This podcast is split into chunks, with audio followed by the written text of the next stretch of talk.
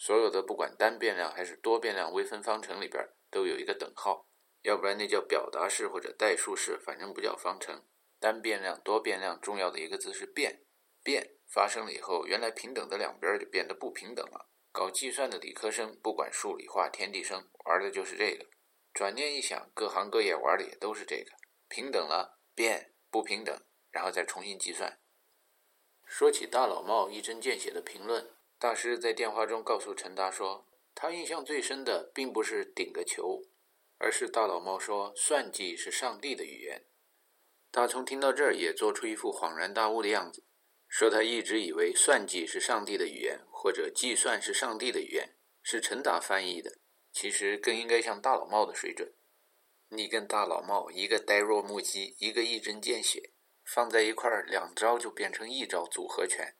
不小心，大家也分不清楚谁是真正的凶手。大老帽姓杨，名孝法，天津人，平常说着一口标准的普通话，但是当要增加戏剧色彩，给咖啡加点糖的时候，他就来到了天津卫，是嘛也没学会。杨大老帽的几兄弟是真正的武林中人，在霍元甲创办的金武馆里边供职，在大老帽的相册里有着霍元甲和陈真剧组的演员。梁小龙与杨家几兄弟在工作单位的合影为证。武侠小说看多了的同学们总想着杨大老帽的几兄弟在天津码头一副打手的形象，但大老帽说他几个哥哥也跟广大人民群众一样，该被宰的时候还是挨人宰。就刚过这假期嘛，陪他出去买个西瓜，卖瓜的人手里有西瓜刀，该怎么宰也就怎么宰，他的哥哥也不惹事儿，这让同学们听得大失所望。理科生土老帽。一点添油加醋都不会。大老帽没有别的同学那么喜欢围棋，觉得时间耗不起，喜欢一些更加大众化的棋牌活动，诸如打牌、麻将，还有四国大战。有一些自以为根正苗红、学得比较好的同学，总喜欢装得一本正经，装作自己有多么的诚实和无辜。有同学老说自己北方人性子直，多么的豪爽，走官方路线，又红又专，理事交融，从来不算计人。大老帽听烦了，不就打个牌吗？那么自爱自吹自擂，你拉倒吧！你还不算计人，想叫别人不算计你吧？老帽的书法很没有体，像鸡爪子踩在泥地上的脚印儿一样。据说这就是仓颉造字体，每一个字单独看来不怎么好看，但是大老帽将它们横行竖列的排整齐以后，哎，看着还挺好。正所谓字如其人。大老帽的五官中有一官不整，再加上中国的口腔医疗保健技术远远落后于世界先进水平，给他迎来了那么一外号。但是君子之学为美其身，小人之学为为情毒。君子之学入乎耳，着乎心，不乎四体，行乎动静；小人之学入乎耳，出乎口。君子之学美七尺之身，小人之学顶多也就美那么脸上四寸画个圆的表面积。大老帽很快成了五讲四美三热爱的环境中受欢迎的人物。进校以后，同学们发觉大老帽喜欢把一些有感而发的话写在笔记本上。低年级的时候，同学们还以为他写日记呢，觉得哎呀不好那么低级趣味，看人隐私。后来大老帽日记越写越多，还到处乱放。到他们寝室串门的朋友不看都不行。有的页撕下来还到处乱贴，蚊帐里、书桌边面壁的墙上。或者就随机地散落在床和书桌之间的某地方。捡起某一页，现代科学之父伽利略：“数学是上帝描述宇宙的字母表。”另一种翻译：“数学是上帝写出宇宙的语言。”再看下去，“计算是上帝的语言。”接着读下去，变成了“算计是上帝的语言。”陈达偷到了武功秘籍，把这话传了出去。让同学们都觉得江湖险恶，这世上充满了算计，这对破坏同学们的宗教信仰、宣传科学起到了很积极的促进作用。宇宙中充满了算计和计算，其实作为老钟，这一直就是我们的信仰。谈到地球与空间，一阴一阳之谓道，然后说仁者见之谓之仁，智者见之谓之智。这是相对论，说不同的观察者在不同的坐标系里边，对观察到的同样现象得出来的结论不一样。这一段的结尾有那么一句话：“阴阳不测之谓神，这是说测不准原理在人们的心目中产生了鬼和神。金庸先生写过一部武侠小说，叫《连城诀》，发行量不是太大，销售量不是太高。据说描写的上帝留在宇宙间的算计太多了，比如做师傅的可以好好教学生一套唐诗剑法，结果呢，师傅故意把它叫做躺尸剑法，说是这剑法威力无比，一出招，敌人马上躺在地下做尸体。算计太多了，让人看着觉得黑暗。谁有那么多时间跟着那么多弯弯绕去琢磨计算的结果呢？对此，伽利略有一评论说：“发现了，谜底公布了，百姓们往往说，哎，挺简单的嘛。但是其实发现是很不容易的。这部老中也写着，上帝留在宇宙间的这种平等不平等、等于不等于的变换的计算，百姓日用而不知，君子之道鲜矣。这里说的显是鲜为人知的显，而不是显而易见的显，太神秘了。上帝的语言喜欢一分为二，就像硬币一样。”正面、反面，不管是谁捡起来一看，两面，这其实谁都能理解，谁都能看得懂。为此，现代科学之父伽利略觉得，大多数人都应该理解他的中世纪末文艺复兴版本的相对论。这世上只要是人，大脑的分量都差不多。中国古代有个叫韩愈的人，引用中国更古代一个叫孔子的人说，在找师傅的问题上，三人行必有我师，弟子不必不如师。师不必贤于弟子，文道有先后，术业有专攻，如是而已。伽利略理科生，死心眼儿，把他观察到的实验现象定量的写下来说：“再无知，我也没见到过一个从他那儿我什么也学不到的人。”这些伟人们是在那儿评论找师傅，但现实生活中，你碰上一些不那么伟大的老师在那教学生，不知道什么原因吧？有的可能水平不够，有的可能用心险恶。动不动就教你一套躺尸剑法，有的老师在那儿教学生的时候强调术业有专攻，让学生做完了课本上的练习题，然后再来点偏题怪题，要你学会咬文嚼字，要你学会脑筋急转弯，最好能够弯成一个麻花一样。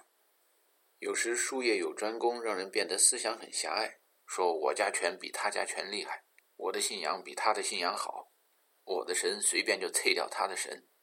我的偶像不是偶像，是威力无比的真神。别的人信的神都是偶像。其实谁要崇拜什么偶像，不就跟听音乐会、看体育比赛一样吗？只要不过分，谁也没惹着谁，宗教自由嘛。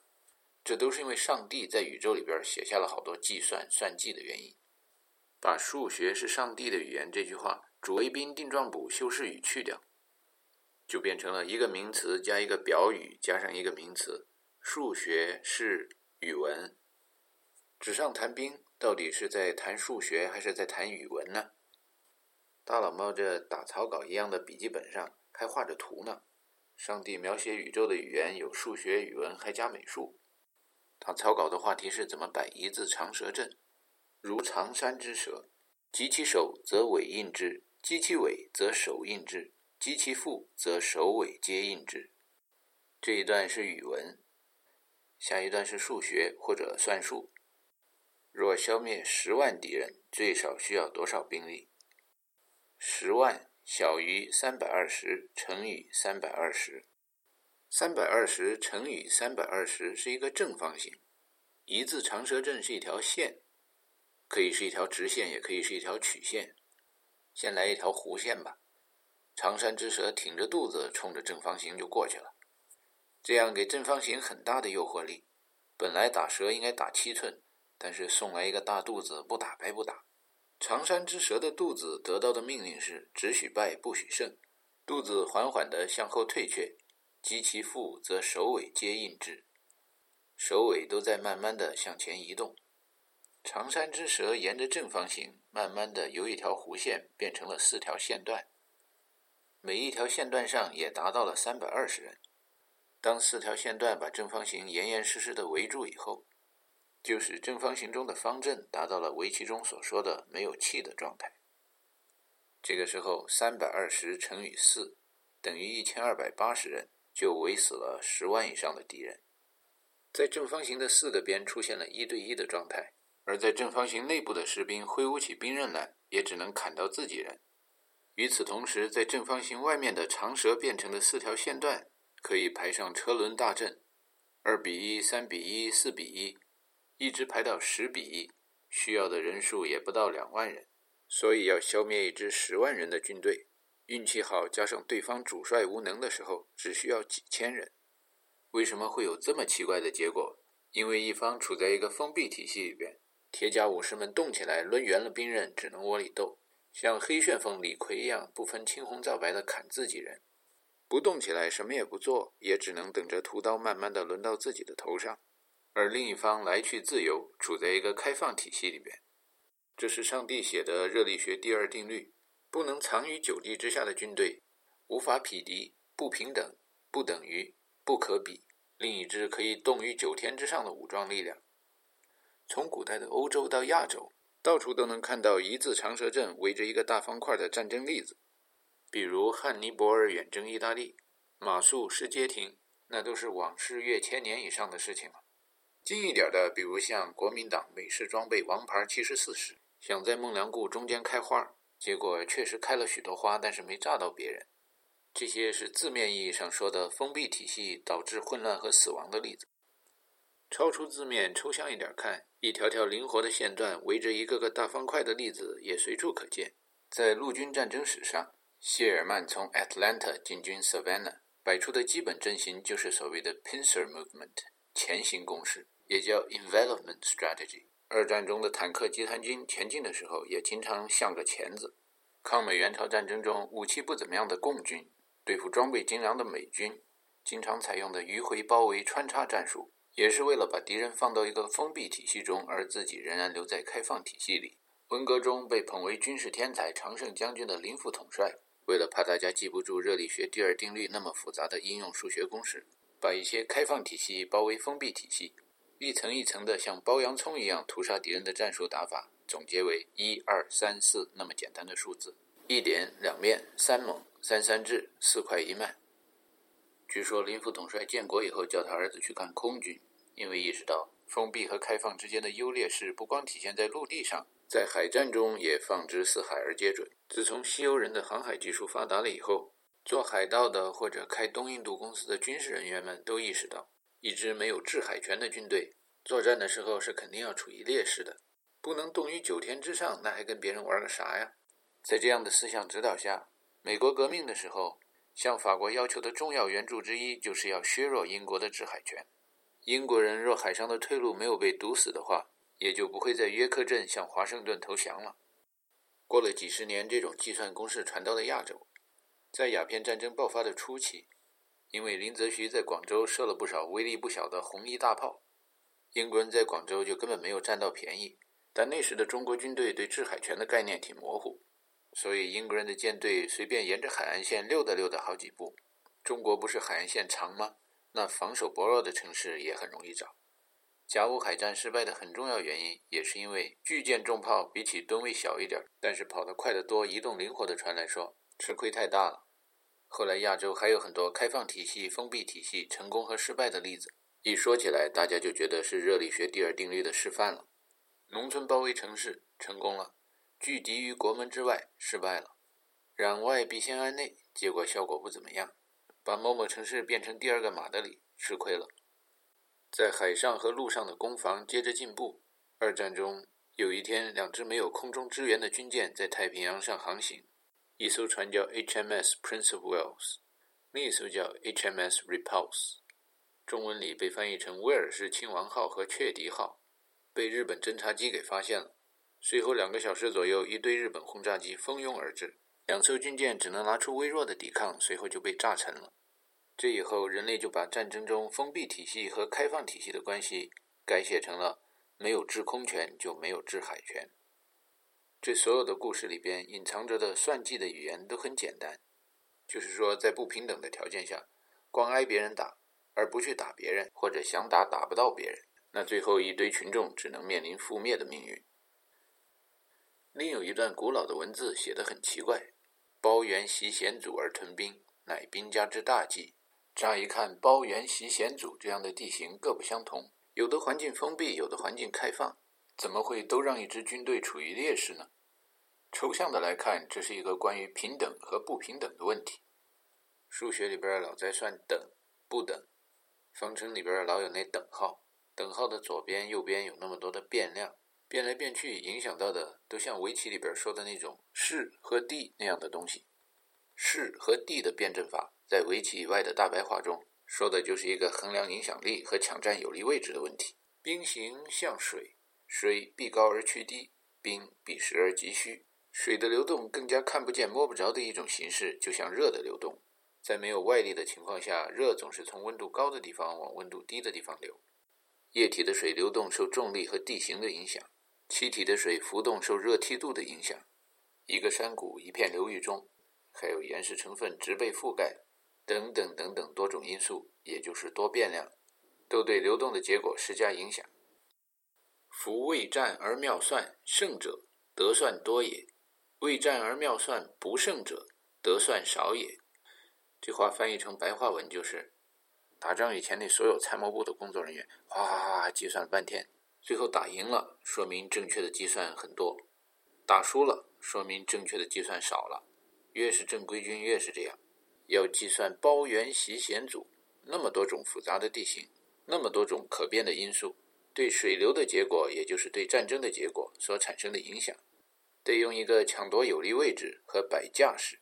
也就是谈论位和势、位势理论的多变量微分方程——拉普拉斯方程来计算。每一个方程的特点是其中必有一个等号，这叫平等。不平等那有啥意思？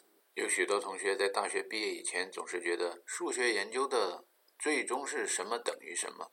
可是这并不是现代科学之父最开始说算计是上帝的语言的本意。上帝描述宇宙的语言里边包括了平等和不平等。到了高年级以后，有教授告诉同学们，其实很多伟大的科研成果是关于什么不等于什么，这让同学们高兴坏了。导弹那当然比建设容易多了。天尊地卑，天为乾，地为坤。天大家看不见摸不着，随便胡说八道，往往胡说八道比实实在在做产品的挣钱还多得多。地实实在在的，这玩意儿有实验现象，要写实验报告，不好糊弄人。修地球的要真那么成天跟土地打交道，不能说会道的话，那命运可惨了。战国时期有一商人叫吕不韦，有一天跟他老爹一问一答，在那谈抽象代数中某些计算和算计的方法如何运用到宇宙中的社会和群众的范畴。这一问一答的内容是这样的：耕田利几倍？达十倍。珠玉赢几倍？达百倍。立国家之主赢几倍？达无数。有了这么一段一问一答，以及其背后隐藏的好逸恶劳、轻视体力劳动的反动思想，千百年来，古今中外许多仁人志士都被激励着放弃自己工农兵学商的行业，最后走入管理阶层。老话说，这叫人往高处走，水往低处流。据说也是拉普拉斯方程的一种表现形式。立国家之主在古代可以通过奇货可居、学而优则仕，或者在欧洲通过搞宗教迷信来实现。在天下大乱、民不聊生的时候，人们通过改朝换代、买办傀儡和乱认亲家等等等等方式来给老百姓立新的天下之主。人类社会进步了，大家抽象思维的能力也发展了。最后，研究群众理论的数学家们一算即一计算。其实，所有立天下之主的实验方法里边，基础都是一个“得民心者得天下”那么一个简单的数学公式。凡学过算术、会数数、会比大小的人，就能明白这个公式。说到根本吧，还是闹民主。不说错了，搞民主与法治，或者弄个竞选什么的，经济效益比较好。大老帽上了三年级以后，开始理会到，在库兹大继续学习传统的理科，不可能把数学这个上帝描述宇宙的语言学得很好。既然算术就是语文，反正所有的学问都是算计，那就不能把思想放到一个封闭体系中被限制起来。在小学、大学、中学的过程中。有不少的同学受自己心目中的权威、专家、偶像的误导，最后学到一套唐诗剑法，然后开始从心里边反感唐诗了。偏科的年纪，也就是放弃对上帝的语言的研究的年纪，对不同的人来说，发生在成长的不同阶段。有人上大学以前就开始偏科，结果高考的时候吃亏，理科好了，文科不好，看题看不快，题意看错了，冤枉丢分儿。文科好了，理科不好，在考场里边满肚子的话，不知道该说什么，该写什么。有的人上了大学，做上研究工作以后，开始偏科，理科好，文科不好的，发觉渐渐向陈景润的方向靠近，这算计、计算、打小算盘的功夫还行，可生活的自理能力没有得到锻炼，这生活的质量太差。在库兹大混得好的教授们，不管他们怎么说，其实都很重视学语文，不然怎么在杂志上发表成果呢？混得更好的还得学外国的语文，据说他们都想在什么英国的《自然》杂志或者美国的科学杂志上面公布自己的科研成果。在《自然》和科学上面发表的文章越多，那钱就挣得越多，名声也越来越响，官位也变得越来越高，这样才能达到牛顿描写的那种思想境界。我之所以看得远，还吃香的喝辣的，是因为站在巨人的肩膀上。大老帽理科上了一两年以后，发现自己有点偏科，觉得这不好，会使自己固步自封，视野狭窄。想着把自己后半部分有限的生命拿出一点来补一补文科，于是开始罔顾左右而言他。裤子大本来所有的戏非常的纯理工，拍下来在七系地球与空间科学系，别名修地球的，之后就是。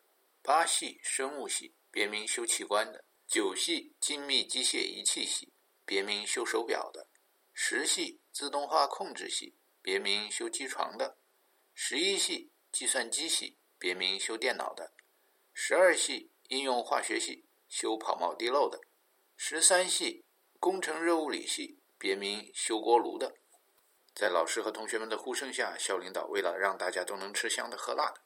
本着红砖并进、理实交融的办学方针，开始设立文科系。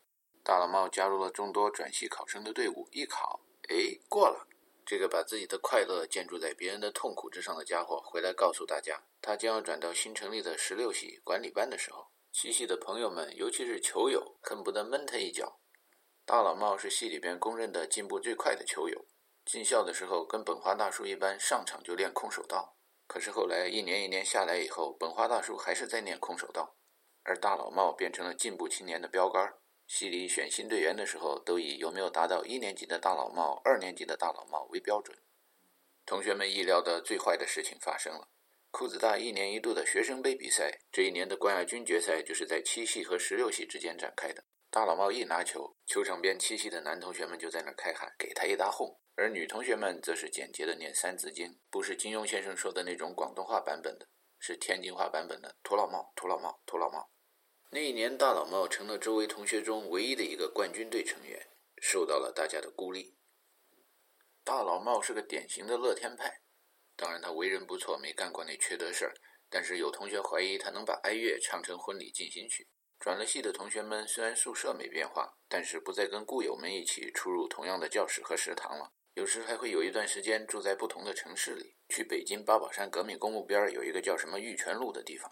六四前后那段时期，有一段时间，大陆观众们觉得台湾的描写伦理家庭的电影电视作品特有人情味儿，特能打动人。什么一剪梅，妈妈再爱我一次，星星知我心，催人泪下，让石头人也能肝肠寸断。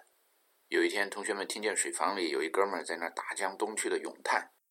昨夜多少伤心的泪涌上心头，只有星星知道我的心。今夜多少失落的梦埋在心里，只有星星牵挂我的心。星星一眨眼，人间数十寒暑。么转眼都像云烟，它像云烟呐。大老猫回来啦！大老猫回来啦！在空空的学生宿舍里，这罢课罢学溜回家以后，剩下的仅有的几个同学，看见又添了一个活宝，都高兴坏了。大老猫朝着四国大战的语气说：“我军在北京等着你军去声援，你军咋就在合肥按兵不动呢？”这就是同学们最后一次跟大老猫战斗和生活在一起的时光。收拾收拾，打点打点以后，同学们知道，明年大老帽将留在北京，毕竟转了系了，把寝室里的东西收干净了，人就不会再回来了。而知道自己即将出国的陈达，甚至觉得这可能是一辈子最后一次见到大老帽。在送大老帽去火车站的路上，陈达觉得公共汽车窗外下着毛毛细雨。当然，这样的心情跟当时的现实一点都不符合。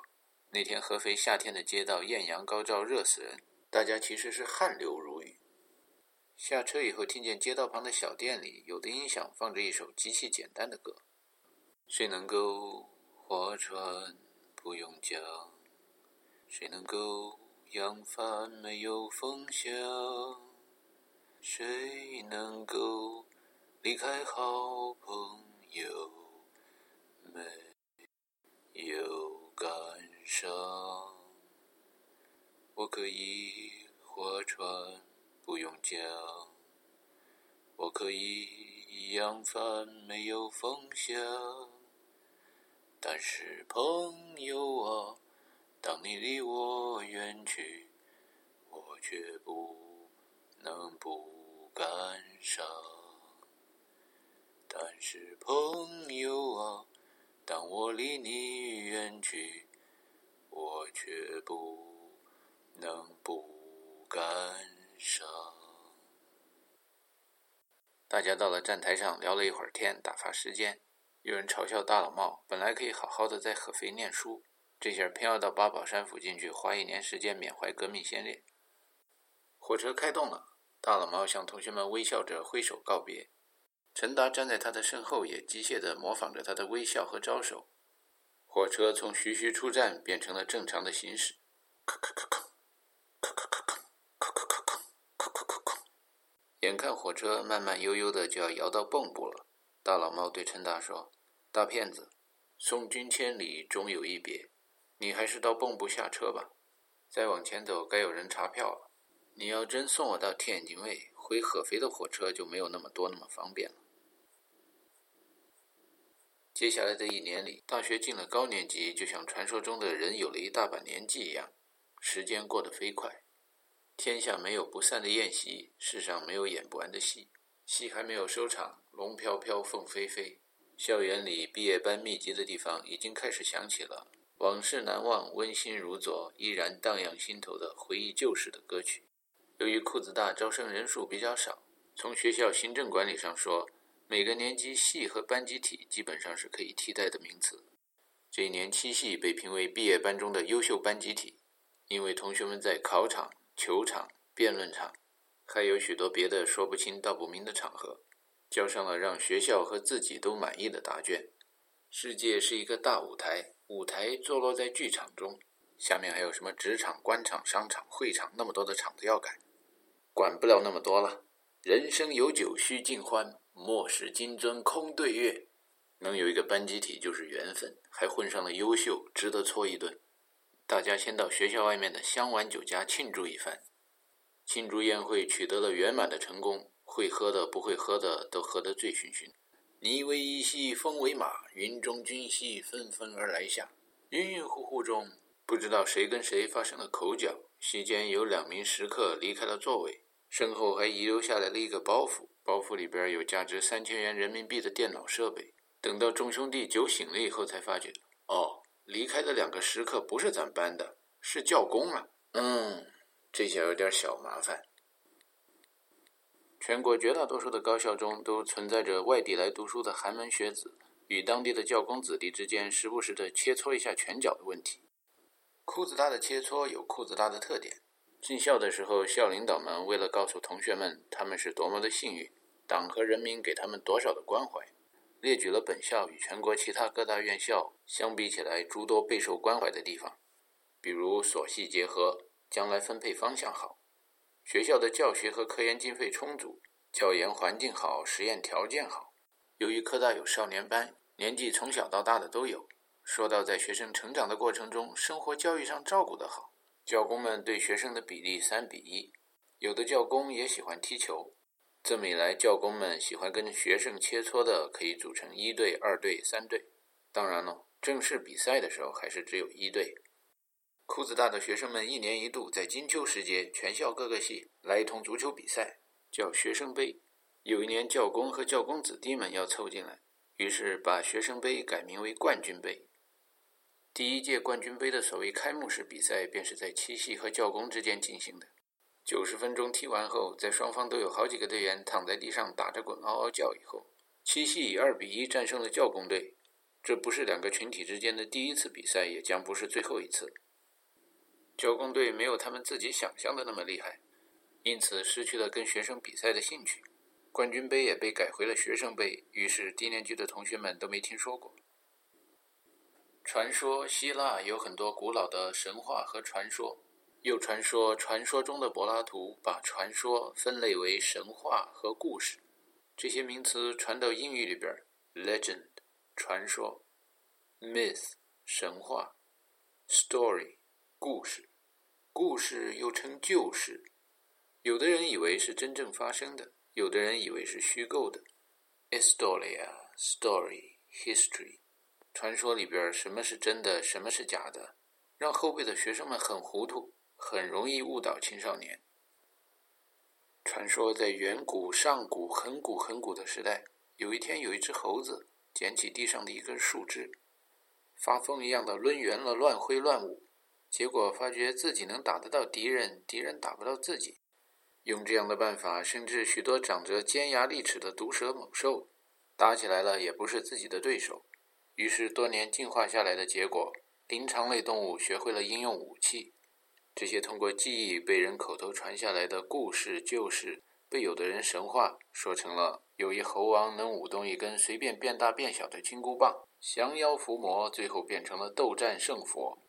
灵长类动物本来跟其他野兽一样是怕火的。有一天，不知道什么意外的发现，有一只类人猿或者是类猿人，发觉小小的火要能作为火种保留下来的话，对自己这一群有很大的好处。火可以吓跑别的野兽，火还可以煮吃的，保护牙齿，减少疾病。时不时的放把火，还可以刀耕火种，打跑敌人，扩展家园。这段故事就是传下来，遇上几个浪漫主义的哥们儿，将这段历史给神化出了一个什么叫普罗米修斯的英雄人物。在中国，人们把它叫做燧人氏。当同伴们见着火就朝着边上跑的时候，燧人氏见着火就好奇地向着火跑。喜欢过家家给偶像们找亲戚关系的人们还说，随人氏是伏羲和女娲的上一辈。这样的家庭不仅放火，还造出了人类。人类社会的传说不断的积累，传说中神话的英雄人物也越来越多。许多英雄人物都是在战争中出现的。温酒斩华雄，以一打十，百万军中进进出出还没死。这些神话对比对比历史故事，隔事件发生的时代更近一点的作者们传下来的说法是没有那么神啦。关于斩颜良是真的，没有朱文丑那样的业绩。华雄也不是关将军杀的，水淹七军好像是真的，那是借了大自然的力量。总而言之吧，这神话的虚构的世界里边有武林高手。现实生活中的战斗那都是乱七八糟，难看死了，一点美感都没有。同学们在天下没有不散的宴席，最后的那顿宴席上，跟教工们惹上事儿以后，也不知道是教工一队、二队还是三队，有一些随机挑选的队员组成了一支混合队，除了要回号称价值三千元人民币的电脑设备以外，还要三千元人民币作为赔偿费。在毕业以后，正常月工资不到一百元的年代，三千元是很大的数目。穷困的学生们答复：要钱没有，要命有一条。教工们平常上班还挺认真的，不愿意旷工缺席。再加上那时候一星期六天工作制，约定星期天来取。联系这场比赛的学生代表是三零幺寝室的大哥雷响。联系这场比赛的教工助学生代表是一对叫汪大头和汪大伟的兄弟。有一句谚语说：“会叫的狗不咬。”汪教授有两个儿子。属于守在家门口就叫得特别响的那种哈巴狗。汪汪汪的汪教授还有个女儿。那个时候裤子大的教授喜欢把女儿嫁给出国的留学生，所以汪家女被嫁到了盐湖城的犹他州立大学。为此，汪大头和汪大伟对美国的了解扩展到了两个名词上：盐湖城和犹他州。大头和大伟被任命为常驻学生宿舍的教工代表已经好几年了，在对学生敲诈勒索的时候，一个唱红脸儿，一个唱白脸儿。汪大头经常使出的招数是，在事先毫无征兆的情况下回头一拳，这一拳老冲着同学们的鼻子，所以他打断过好几个鼻梁骨。汪大伟则扮演入情入理的做学生思想工作的角色。你认识彭小刚吗？彭教授的儿子。彭教授很有名哎，参加过你们一年级大课的高等数学的教材的编写工作。小刚被抓进去了，大家正在为他筹钱，帮帮他。碰上这种发自肺腑的请求，许多同学会慷慨解囊的。然后汪大伟也摆出一副交朋友的模样，听见好几个同学说在申请美国的学校。汪大伟关心的问：“有没有申请过犹他州？”“没有。”“那盐湖城呢？”“没有。”随后，汪大头和汪大伟在学生中骗到捐款以后，还顺手牵羊、小偷小摸拿了不少东西。现实是一个大染缸，一片混沌。据中国古代的传说，混沌中有清气上升、浊气下降这么一种说法。在每一个群里，有着黑白分明或者含含糊糊的人。走遍天涯和海角，人间处处有大宝。大宝属于那一类清清白白、戴斯文眼镜做学问的同学。他对那些平时与教工代表们同流合污、沆瀣一气的德智体全面发展的同班同学们深为不耻。曾经一边驱赶蚊帐里的蚊子和苍蝇，一边以先总统蒋公的家乡话说：“这什么什么的洗皮，裤子大里边怎么什么蚊子苍蝇都飞进来了？”为了要除暴安良，他们练气功。这帮哥们儿也挺让人佩服的，就那么一简单的入门气功，丹田之气。用那理科生铁杵磨成针的办法来练，千万次的重复之后，不知道是拉伤了腹膈膜，还是别的肠胃内壁，反正开始吐血了。然后大宝在水房里告诉同学们，吐一次血就长一层功，这让看过武侠小说的人们都觉得很有道理。一阴一阳谓之道，仁者见之谓之仁，智者见之谓之智。传说在有的人眼里，神话那一部分感动人；另一部分人眼里，故事就是更加振奋人心。传说郭靖和黄蓉看了五穆遗书以后，立刻会排兵布阵，成了训练有素的将帅。可是，既然找不到童话世界中传说的那本五穆遗书，在现实的生活中，那就看看大老鸭的书架上那本传得更神的《孙子兵法》吧。据说英语国家的人有一句谚语，叫 “Keep your friends close, keep your enemies closer”。耶稣有一句话说：“爱你的朋友和家人有什么难的呢？爱你的敌人那才更不容易。”有的老外也不相信发明创造，喜欢找出处。出自哪儿呢？一读《孙子兵法》，找到了。为了搞好情报工作，我军与敌军的关系应该是相守数年，以争一日之胜；而爱绝路百金，不知敌之情者，不仁之至也。对自己的敌人、竞争对手，应该是急人之所急，想人之所想。不仅要知道他们的架势和招数，还要知道他们的心理思考方法，以及对将来的憧憬和愿望。不能只观察表面现象，依赖经验公式和统计数据。先知者不可取于鬼神，不可象于事，不可验于度，必取于人，知敌之情者也。中国的教育制度特点之一就是题海战术。大家那么多年受的训练中，解题的第一步就是审题。当把所有的情报摆在一块儿之后，参谋部人员开始审题。眼前的难题求解的是如何拒绝付款。如果要解题解得很漂亮，得点艺术加分的话，顺便把教工连队的伙计们教训一顿。毕业班的生活虽然轻松，但是可能有很多人觉得枯燥无味。这一次居然有二三十个同学想到战场上来交一份答卷，大概是觉得不管考场、球场、舞场还是情场，对于从各个系学过的选修课，对拉普拉斯方程的综合解题能力，考察效果都没有战场上的好。参谋部不能有二三十个人。最后能够关起门来一起商量的，只有 Alpha、Bravo、Charlie、Delta、Echo、Foxtrot、Golf 和 Hotel 八位同学。第一个问题讨论的是武器。传说中有万夫不挡之勇，有以一当十的兵和将。电影《少林寺》风靡中国之后，还听有的同学照着武术教材或者武林杂志练过什么铁砂掌、朱砂掌等等等等神话和迷信的功夫。但是慢慢长大了，特别是进了裤子大、出入实验室以后，发觉真正观察到的实验现象，也就是观察到的那些历史旧事故事中，实验现象跟神话和迷信描述的不符合。战场上武器是很重要的，连精武门的兄弟高手们都不用肉身去碰西瓜刀的刀刃儿。本来嘛，这铁砂掌练成了又怎么样？掌底下确实有了很多老茧，砸到木头上、砖头上都不怎么疼。但是手腕不还是薄弱环节吗？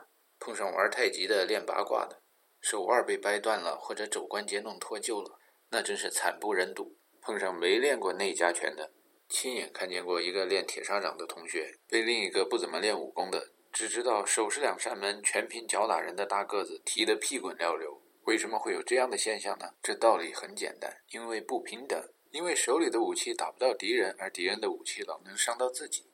又看见过一些个子大一点的选手，不管是神话迷信中的东北虎，还是山东大汉吧，被提着小刀或者拿着砖头的小个子追得满场飞的滑稽场面，为什么这样呢？还是因为算计了以后，发觉等号两边不等，自己的武器伤不到别人，别人的武器伤得到自己，这样的买卖不能做。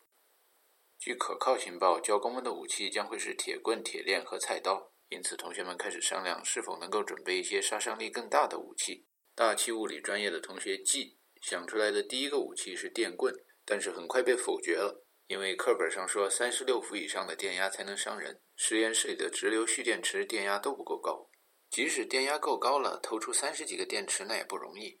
要不把敌人引进埋伏圈，设个电网？喜欢研究武器的同学 B Bravo 发言了：“你们这帮书呆子，即使是交流电，电线被扯断了，还能伤人吗？”B 在战斗中不相信神话和迷信。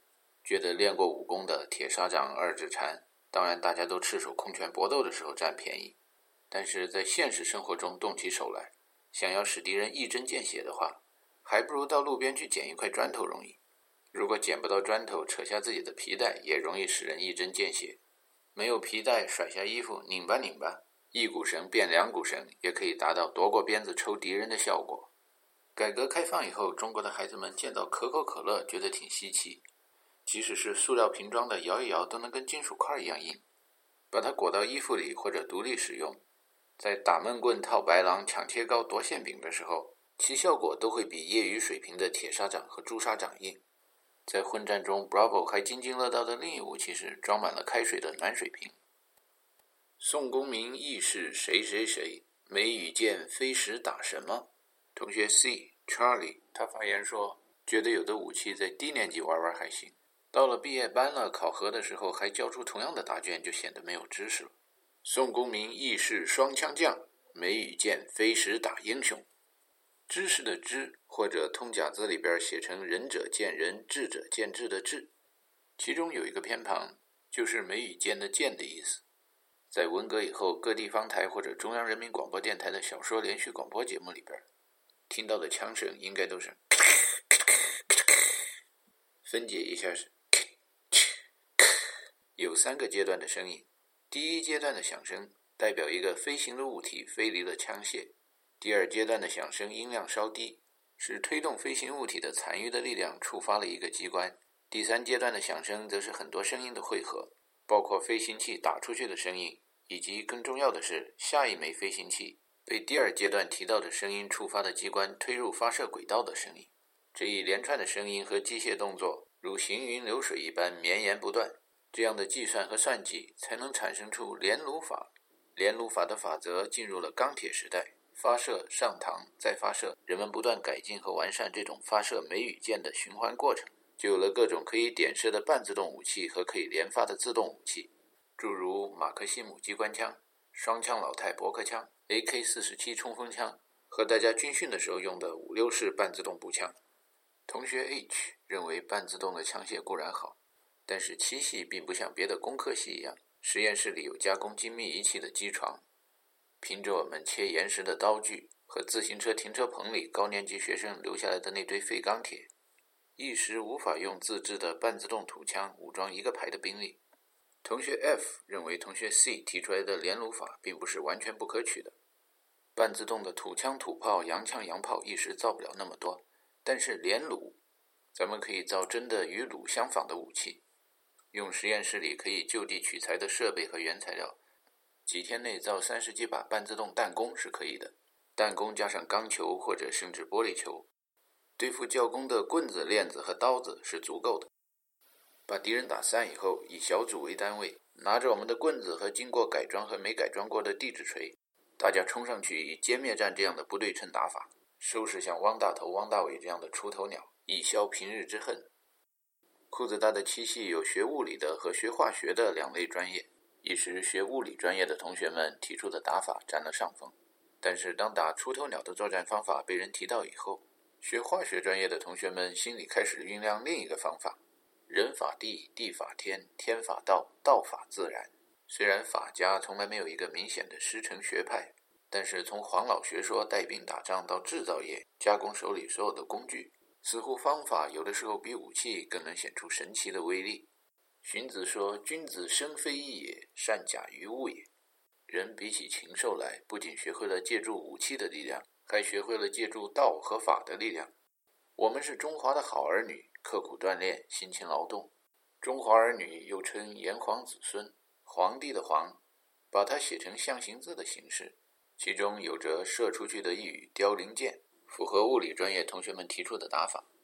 但是炎帝的炎呢，其中有两个火字，火烧博望，火烧新野，火烧赤壁。利用化学方法比用物理方法，在准备工作上消耗的人力物力更少，行动意图更不容易暴露。准备三十几把连弩法的弹弓，许多原材料到物理专业的实验室里去取是不容易的。但若跑到化学楼的实验室里去看，许多擦洗过仪器的废旧药品都贴着易燃易爆标签儿。做人不能不义，即使是个人之间抱不平，也不能不爱惜公共财物，得学会废物利用，这样才能使党和人民的科研和教育投资不至于浪费。谈到爱护公共财物，同学们开始意识到，拿着燃烧啤酒瓶与教工连队面对面的接战的话。误伤公共财物的几率是很大的，于是再一次从我们的祖先和中华民族的优秀传统文化中寻找启发和教导。许多人认为皇帝只热衷于训练部众射箭，这是不对的。他老人家也非常关心部落的教育卫生事业和身心健康状况，要不怎么会在《黄帝内经》里边传下那么一句话：“上医不治已病治未病，圣人不治已乱治未乱。”病而药之，乱而治之，如渴而穿井，斗而助锥，不亦晚乎？说的简直就像跟教工队的比赛一样。大家何必还在这谈什么斗而助锥呢？拿到化学药品，在星期天以前就可以用药。前几年跟教工队的斗争，学生们经常感觉到自己在明处，敌人在暗处，如同包圆袭险阻而屯兵，处在了平原地形。但是这一次，教工子弟们错误地估计了形势。毕业班的同学在平原上放一把火以后，就可以桃李满天下，一走了之。于是有的同学兴奋地想把跟教工有联系的几个商家也一块烧掉。为了多点艺术加分，有的同学在毕业设计的答卷上提出，将烟草、中药和熏蚊子的蚊烟香按一定的比例搓成自制的烟卷，便可以延迟引爆，让施工人员在点火以后从容安全地离开。谈到烧毁跟汪教授家生意上有联系的书店、咖啡屋。也有易燃易爆物品让同学们兴奋，但是谈到烧汪教授家，对做学生的来说就不像烧书那么高兴。搞情报工作的同学 E Echo 说出心里的疑问：要是把十七栋三单元五楼烧起来，是不是会伤及无辜，让大家变得不仁不义？即使确定汪大头、汪大伟回家了以后半夜点火，会不会烧到别人家？同学 F 非常愤青，觉得汪教授一家都该烧。谁叫他们成天盐湖城、犹他州的乱嚷嚷？我就看不惯他们缺乏地理知识，还在语法上犯重复的错误。至于楼上楼下隔壁邻居嘛，但愿他们好自为之，早点跑。我们不用在这低估人的生命力和求生的欲望。大哥像长篇小说《李自成》里边描写到的领袖人物一样，在听完大家发言以后，最后说话了。先说了一个简单的字，是曹操的名字的一半。然后说这些年在裤子大，真是什么新鲜事儿都见到了，有走火入魔的，有纵身一跳的，现在马上要看见发神经病、杀人放火的。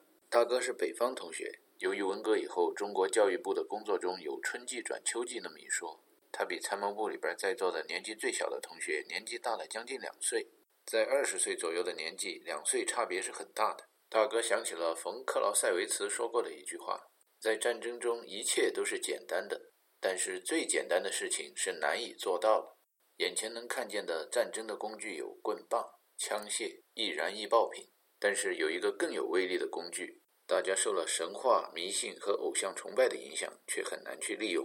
于是大哥提出了可以运用一个阶级压迫另一个阶级的工具来解决眼前这场争斗。他说，从头到尾在跟教工代表们的谈判中，他都是主要发言人。现在他去保卫科把这件事情捅出去。所有人的记恨都只会在他一个人身上。可是大哥士可杀不可辱，弟兄们怎么能这样让你受天下人耻笑？这以后的对话和表演要碰上缺稿费的作家，或者需要把电视剧凑成二十六集或者五十二集的电视台，那就可以拍一两集的电视连续剧了。星期天约定的械斗的时间到了，教工队的队员们在眼镜湖畔碰上了保卫处的兄弟们。远处的马路上、树林中有七夕爱看热闹的同学们在打探情报，团结互助，活泼英勇。今天活泼的成分少了一点。根据以往的斗争经验，保卫处抓住了七系的敌人，不管是内部外部的，都是从宽处理。所以在今天晚上过去以后，教工们就可以发起反攻了。第二天，同学们把大哥送到合肥火车站。教工们毕竟不是一支专业的武装力量，没能及时有效地组织起有力的反击，居然还没有人出现在火车站，所以能让大哥从容地离开，还对大家说了一句玩笑话：“哈哈，挥挥手，不带走一片云彩。”据许多江湖上的评论说，说那话的人挺不要脸的。公众舆论在判定七系和教工队的比赛时，也说七系挺不要脸。平常牛哄哄的打来打去的。怎么当对教工队的最后一战来临的时候溜了？根据热力学第二定律，这是因为公众舆论是在封闭体系里边看问题，在封闭体系的外面看，哪有什么最后的斗争？从小就听说阶级斗争要年年讲、月月讲、天天讲，斗争是贯穿在人生旅途上的。在中国这种人多地少的地方，比起美国那种地广人稀的环境，人跟人斗的欲望是要更强烈一点。但是老钟嘛。都有一颗中国心，无论何时，无论何地，心中一样亲。离开了安徽省或者到了国外，也不会就把斗争给忘了。当同学 A B C D E F G H 今天是桃李芬芳，明天是社会的栋梁以后，仍然会恋恋不忘汪大头、汪教授和汪大伟。有时看着电影、电视，听见荧屏或屏幕之外的话外音，呜。或者老朋友会面，在某个卡拉 OK 的场合，听见有人在嚎：“我是一匹来自北方的狼。”这种时候就会让裤子大的七系毕业生们对进化论坚信不疑。要说到群论 （identity operation），提到鉴别人类性质的鉴别特征的话，好像人真的是属于禽兽这个大群。有时同学们也会偶尔谈起犯罪心理学。犯罪是一种鼠目寸光，只看到眼前利益受损害。然后就想立刻找回平等感情用事的一种行为，是一种在禽兽中更普遍的行为。可是你别说，还真让人上瘾。比如偶尔在耳朵里边飘进来一句台词：“Clarice，Clarice，Do you still hear the silence of the lamb？” 就有同学在心里边想，要不要去把汪汪汪一家全部做掉？尤其是实验和论文做的不顺利的时候。或者工作和家庭中出现纠纷的时候，这种感情特别强烈。据说查不出直接作案动机和目的的系列案，很有可能变成悬案、大案、疑案。啊，想想真有意思。人的思想中禽兽的那份本性，挨打了打回去，疼了反咬一口，似乎很能出一出心里边的恶气，痛快。这是没上过大学以前没回答过人。力不如牛，走不如马，而牛马为之用，何也？这么经典的问题以前的表现。君子曰：“学不可以已。”那就是说，人不管怎么学，都只能是伪君子。学习的过程只是在不断提高可信度而已。大学过一遍以后，经过格物致知、诚意正心、修身齐家治国平天下这样的文字讲解，人性恶，其善为也。岁数大一点的孩子开始懂礼貌，学会讲礼节。穷的上清华，富的上北大，不要命的上科大，这是招生的时候录取过程中的标准。但是在裤子大学习的过程中，人们渐渐地开始接触到另一个概念：不怕不要命，更怕不要脸。即使进校的时候，大多数同学都能符合不要命的标准的话，不是所有的同学在毕业的时候都能达到不要脸的水平的。按照佛家的说法，有果必然有因，但是有因不一定有果，要看缘分。有成功必然是经过努力的，即使中彩票的人不也得辛辛苦苦到小商店去跑那么一趟？但是有努力不一定有成功，得靠缘分。许多不要命的同学到毕业的时候，甚至到毕业以后，也没能学到不要脸，因为他们没有缘分，没有慧根。大哥年纪低一点的时候，好几次在黑屋子里边把人打肿了脸，还强迫别人充胖子。但是到了高年级以后，由于有慧根。会开始慢慢的阻止小弟弟们干一些不要命的事，比如某个弟弟某段时间特别迷恋地质锤，在某一次出征以前，大哥就会故意不叫醒这弟弟，让他显得不要脸。不知用兵之害，便不知用兵之利。许多歌颂匹夫之勇的文人，喜欢神话迷信、塑造英雄偶像的作者，在做填空、组词、造句这样的训练的时候，从来没有像大哥那样。填空把自己填在尖刀和兄弟之间。组词：众目睽睽，虎视眈眈，剑拔弩张。造句：先把自己填在冲锋枪和同学之间。造的句子是：怎么替我挡子弹呢？这人怎么这样啊？你挡着我了，我看不清楚。喜欢迷信、喜欢描写神、喜欢塑造偶像的作者，往往是因为自己不喜欢做实验，然后瞎写实验报告，然后还偏偏想让人相信。什么受神祝福的军队战无不胜啊？什么温酒斩华雄啊？还有什么一个南方的绅士能干掉十个北方佬啊？这些说法后来证实，在现实生活中其实都没有发生过。一般公平的情况下，杀敌一千，自损八百，战绩就不错了。要离次庆忌，要离有没有到一米五？历史记录没说清楚，但庆忌肯定没有到三米，否则早就传开了。在出国以后不断的学习过程中。对照笔记交流心得，尤其是有了更开阔的视野，大师和陈达也开始在大哥之后渐渐的明白了，不要脸确实是一种比不要命更加深明大义的学习阶段。Vanity or vanity, all is vanity. Unless you lost your reputation, you really don't know what a burden it was or what freedom really is. 要学那泰山顶上一青松，挺然屹立傲苍穹，这形象蛮好。可是后来不搞个人崇拜了，不许拜偶像了，塑造这种艺术形象的人都被靠边站了，批斗了，这脸可丢大了。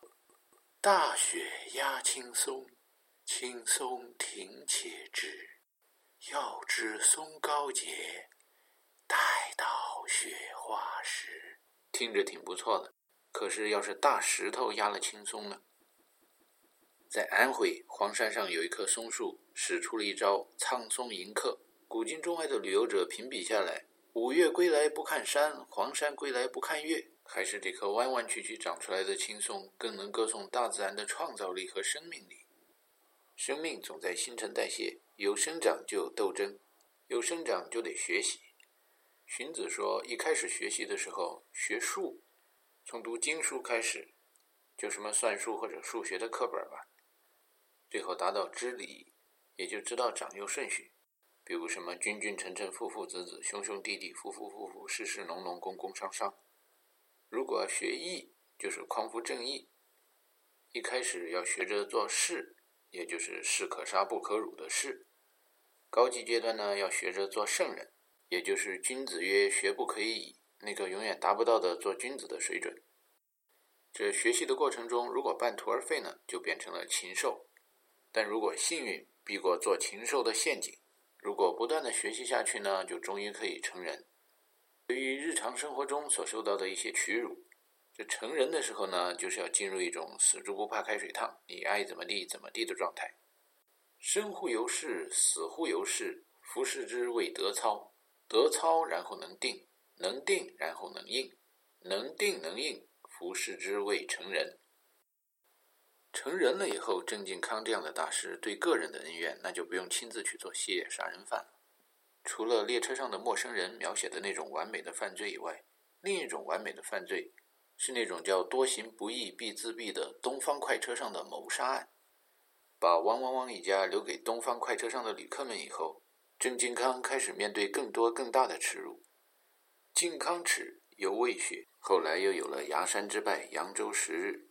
鸦片战争完了，有甲午战争，南京大屠杀和华人与狗不许入内，这样的耻辱，在一个窝里斗的封闭体系里边，一般大家都不怎么察觉。偶尔有人跑到体系外看一看，觉得中国人挺丑陋的，挺不要脸的。但是不要脸有什么关系？许多中华民族的杰出人物面对耻辱，那都是没事儿一样的生活着。再大的风雨我们都见过，再苦的逆境我们同熬过。只是民族的气节，只是洋洋的气节，从来没变过。大部分中国人属汉族，说汉高祖刘邦是流氓的人，可不难找。汉朝别的有名的大臣，姓张、姓陈、姓周，或者这些大臣的佣人和家将，繁衍生息留下来的后代，聚在一块骂刘玄德厚黑的人也不少。弄了半天骂祖宗的和被骂的祖宗脸皮都厚，百姓日用而不知，君子之道鲜矣。闻一多先生说，有的人是说了不做，有的人是做了以后说，他喜欢做了以后也不说。这话听起来非常的为人民服务。听说亚洲大陆的东面有一块被欧洲人叫做乌托邦的地方，那儿住着许多像亚洲人的人，但被欧洲人视若无人。欧洲人到那儿立了块牌子：“华人与狗不许入内。”但从几百年开始吧，欧洲人就以行动设下了一个传统：脸皮厚、心又黑的人，那就不管你是哪的人都欢迎。不就厚下个脸皮吗？那脑中当然也会了。熟能生巧嘛。上士闻道，勤而行之；中士闻道，若存若亡；下士闻道，大笑之。不笑不足以为道。混进了美国，还混进了常春藤盟校。刚开始是有点感觉穿越时空，来到了一个完全陌生的环境。听听人们常说的曼哈顿，看看阴森森的华尔街，觉得好像穿越到了将来。看看拥挤的街道，形形色色的劳动人民，又觉得穿越到了过去。尤其听见下里巴人的英文曲调。I got friends in low place where whiskey drank and beer chases my blues away. I'll be okay. 再加上电视上看见一大堆醉醺醺的土老帽跟着唱和，顿时感到人们常说的阳春白雪，抛开字面意思，其实骨子里边都是下里巴人。大师抄起电话来给陈达描述他的新发现。你说古代人和现代人比起来，究竟谁更聪明？陈达想了半天，觉得不好说。大师认为说古代人或者现代人更聪明都是对的，因为说两种人都更聪明，乍看起来不合逻辑，很矛盾。但这个现象本身就证明了古代人很聪明，因为古代人中有人把宇宙叫做 universe，就是矛盾的意思。我们身边到处都是矛盾，有的人看得出来，有的人看不出来，有的人有时感觉出来，有时又感觉不出来。古代聪明人里边有人说过：“现在每天的新发现，以前都被人发现过。”There's nothing new under the sun。可惜那些古人死了，世界上没有永生，没有人坚持他们的理论，所以一代一代的经常出现重复的、从头开始的发明创造。想起来令人觉得可悲啊！啊不不不不，也就是令人觉得可笑啊！可悲和可笑都是正确的，因为正言若反嘛。比如说，相对论被某个中国的古人翻译成了相对，可是你一看英语，relative，这是相关的意思，是亲戚朋友，不是敌人呢。同样一个东西，又相对又相关，又是朋友又是敌人，又是这儿又是那儿，又在这儿又在那儿，这听起来就像量子力学啊。相对论就是量子力学，古人已经把它写得清清楚楚的了。一阴一阳之谓道，仁者见之谓之仁，智者见之谓之智。百姓日用而不知，君子之道鲜矣。我们生活中观察到的实验现象，百姓日用而不知的太多了。而且不知道的东西吧，老百姓很喜欢阴阳不测，然后就说又找到一神。看见金字塔那么宏伟，那么高，每一块石头又那么大，简直不可想象那石头是怎么搬上去的。搞迷信、爱神话的人就说那是神的力量。到现代了，也有人说那是外星人的力量。外星人也测不出什么样子。那也是阴阳不测就可以偶像化神话了。有一天，某一哥们儿仁者见仁，智者见智，说画之字形。大家一看，哦，原来把大石头搬到金字塔顶上那么简单。而且金字塔规模越大吧，画的之字形越平缓，搬那大石头越容易。一点一点的蹭，量变到质变，不积跬步，无以至千里；不积小流，无以成江海。九柱之台起于垒土，千里之行始于足下。古人真聪明啊！几千年以前就知道怎么造自身式塔式吊车的原理了，这种技术以后造摩天大楼用得上。鲁迅写过一部小说叫《风波》，其中有一位九斤老太，听这名字生下来的时候应该有九斤。《风波》里边的主人公叫七斤，九斤老太看着七斤说：“哎，一代不如一代呀，因为七斤顾名思义生下来的时候只有七斤。”《风波》是说辛亥革命前后的事儿。一会儿剪辫子了，一会儿复辟了，又留辫子了。九斤老太的口头禅就是“一代不如一代”。那些神话和推崇古人、喜欢搞迷信、搞偶像的，就爱说古代呀有好多神呐，那个神奇、那个奥妙、那个威力啊，现在的人哪赶得上啊？可是阳光之下永无新事，也有另一种解释：新的事情一发生，马上就变成旧的事情了；新的世界纪录一创下来，马上就变成旧的世界纪录了。按照奥林匹克运动的说法，更快、更高、更强，situs, obtus, fortus。大家观察到的实验现象是，人类总是一代比另一代更进步。要是算上工具和武器的话，古代的英雄们在一个手枪排或者一个机关枪连面前，一定不是对手。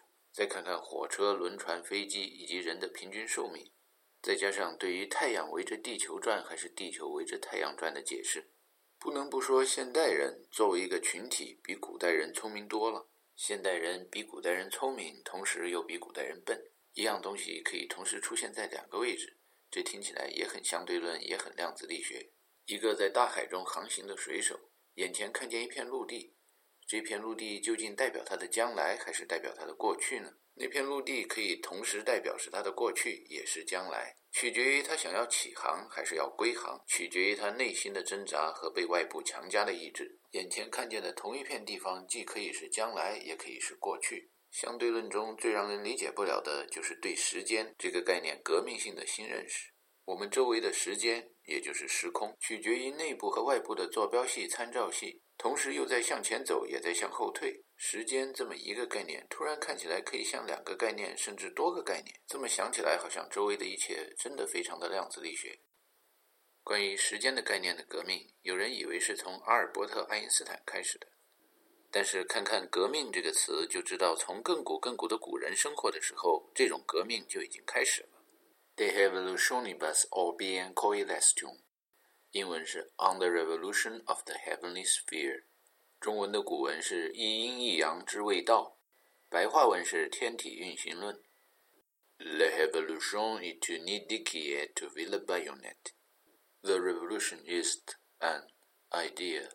Try out a Bayonet，中文字面上不符合语言习惯的翻译是“革命就是思想上了刺刀”，符合语言习惯的翻译那就太多了，诸如“光说不练假把式”，“学雷锋见行动”，“千里之行，始于足下”，说的再好听也不如实干。按照拿破仑的这种定义，裤子大的校歌校训里边说的“理实交融”就是一种革命。光有理论不行，得做实验；光搞宗教迷信塑偶像不行。总有一天会落后的，落后就要挨打，就要被人家开除球籍，得玩实在的。实践是检验真理的唯一标准。在世界人民动不动就把改朝换代这种行为叫做革命、革命、大革命以后，断头台上砍下来的一颗人头是属于一个叫安托万·拉瓦锡的化学家的。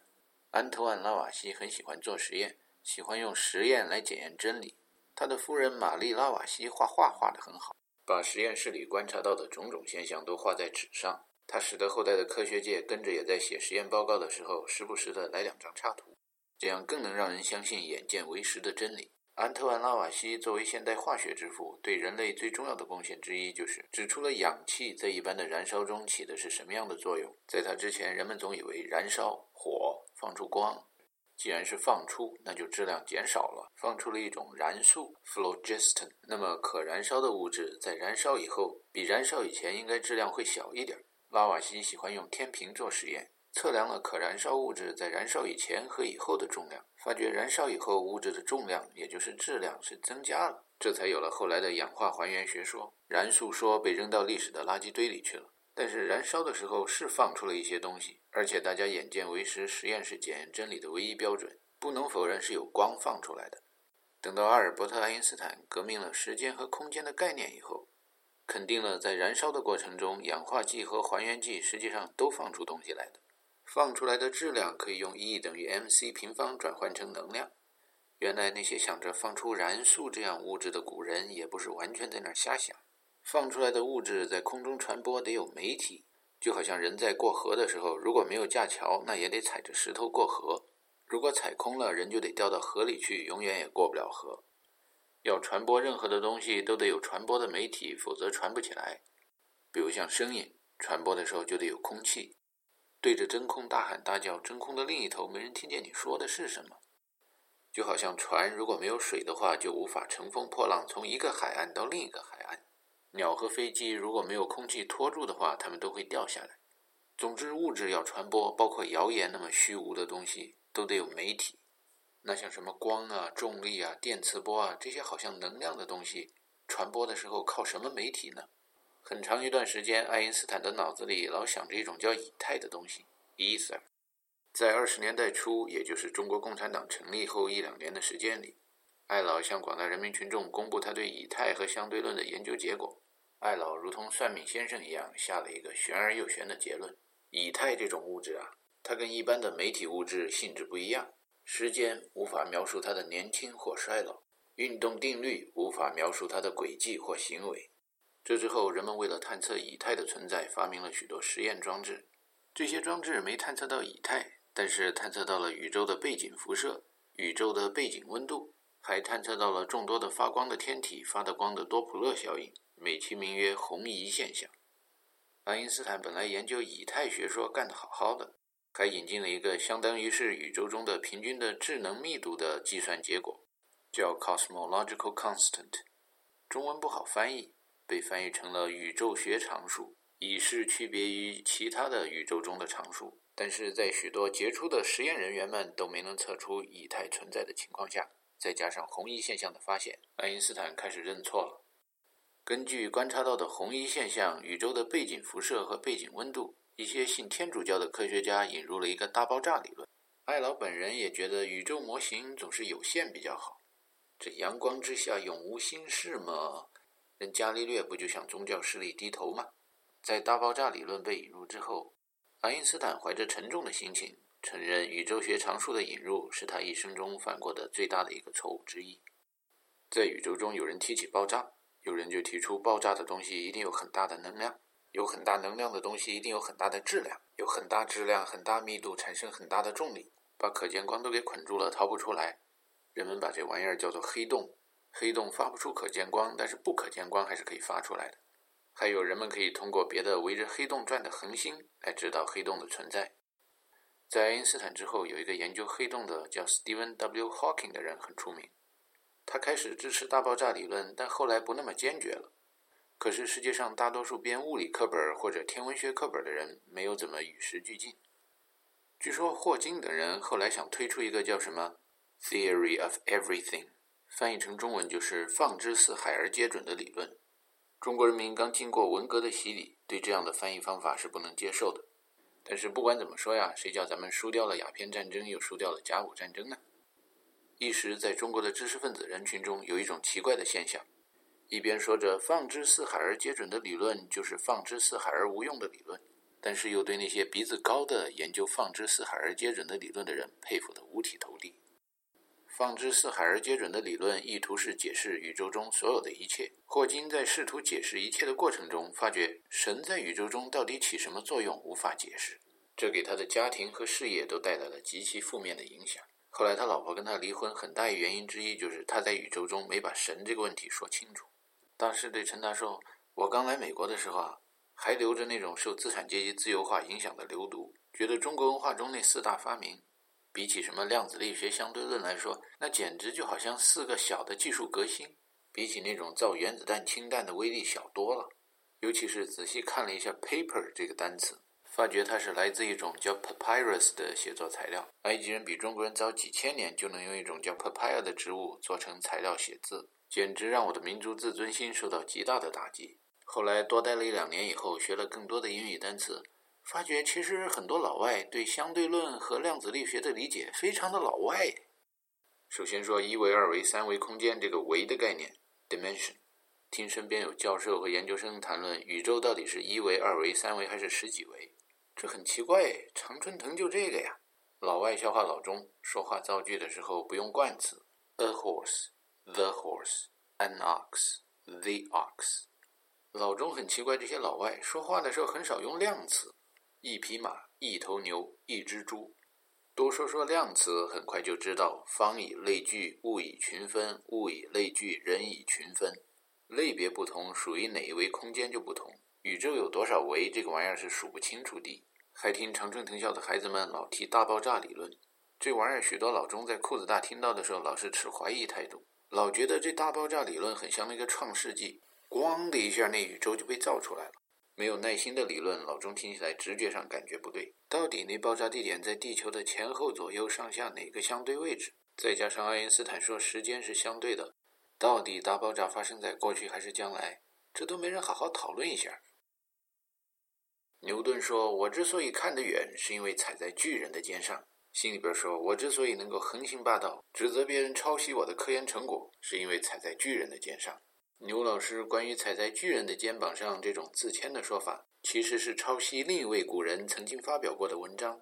吾尝终日而思之，不如须臾之所学也。登高而招，必非家长也，而见者远；顺风而呼，身非家己也，而闻者彰。君子生非异也，善假于物也。假就是借的意思，就好像通假字就是通借字的意思。很有可能是古人念错别字，或者是因为方言读音不同，造成了两个读音和写法都微微有差别的字，但意思是同一个。同一个意思在社会实践中出现在不同的位置，这个实验现象看起来也非常的量子力学。站在巨人的肩膀上，借助巨人的力量，这种行为叫做甲。甲御马者，非立足也而至千里；甲周济者，非能水也而绝江河。猿猴打不过比他们更强更大的猛兽，于是捡起了一根树枝。后来灵长类动物把猛犸象，还有什么熊、老虎、狮子。全都驱逐到了已灭绝或者濒临灭绝的野生动物名单上。人力不如牛，走不如马，但是还驯服了牛马，这也就是学会了借助牛马的力量。这种能够借助身边的工具的力量的能力，就叫做能群。人能群，牛马不能群。一看汉字里边的“群”字，是由君、羊两个字组成的。用手用嘴指挥羊，这就叫群。一以分则合，合则一，一则多利，多利则强，强则能胜。只要群大了，而且这个群很仗义，那力量就会更大。座座高山形成山脉，山脉之上挤压出来的高山会更高。一群巨人的肩膀上搭上了另一群巨人，在攀上了好几群巨人搭上了人梯的肩膀上之后，会发觉眼前看到的比以前更高更远。大师说，虽然现代人思想的总体水平和平均水平。比起古人来说，不知道进步了多少，但是在日常生活中找出一个一抓一大把的读书人之一来，跟古代历史上几千年沉淀下来的还有一点痕迹的一个古人比，比如跟那只做了孙大圣的猴子比，不知道矮小了多少。从古今中外所有的革命的历史看，好像大多数的革命都是一个人减少迷信、减少神话、减少对偶像的崇拜的过程。从这个角度看的话，中国的科学思想。其实早就在 theory of everything 的研究领域，一直就不比欧洲人落后，反而领先。如果说欧洲的文艺复兴是一些欧洲人踩在一些欧洲古人的肩膀上往前看的话，亚洲的文艺复兴，因为今天交通发达了，可以让亚洲人同时踩着欧洲和亚洲人的肩膀往前看。从近代和近一点的地方看，东方人的技术革新好像是比欧洲人落后了一点。但是长远的看，在研究放之四海而皆准的普世真理，研究先知先觉、算计生命的科学上，从人类的起源地非洲越往东走，知识和理论就越成熟。这就是革命啊！绕了一圈又一圈。从很早以前，有一只猴子，也许是个人猿或者是个猿人，拿着一根树枝或者棍棒乱挥乱舞，打跑了比他强悍许多倍的毒蛇猛兽以后，有的迷信的同类把他尊为神，拜为偶像。神话的后代，这就成了齐天大圣。另一些搞科学、写实验报告的，把这段故事给记了下来，试图写下历史。后来天上打雷闪电，地下火山爆发，在世上点起了一把一把的火。神话和迷信的人们推出了新的偶像，Prometheus、Zeus，随人是差不多了，牵强附会，便于记忆。喜欢问十万个为什么，喜欢书写历史的孩子们。把点火、放火、封火和存火的方法记下来，等到某一天欲破曹公，一用火攻，万事俱备，只欠东风的时候，拿出来作为实验方案。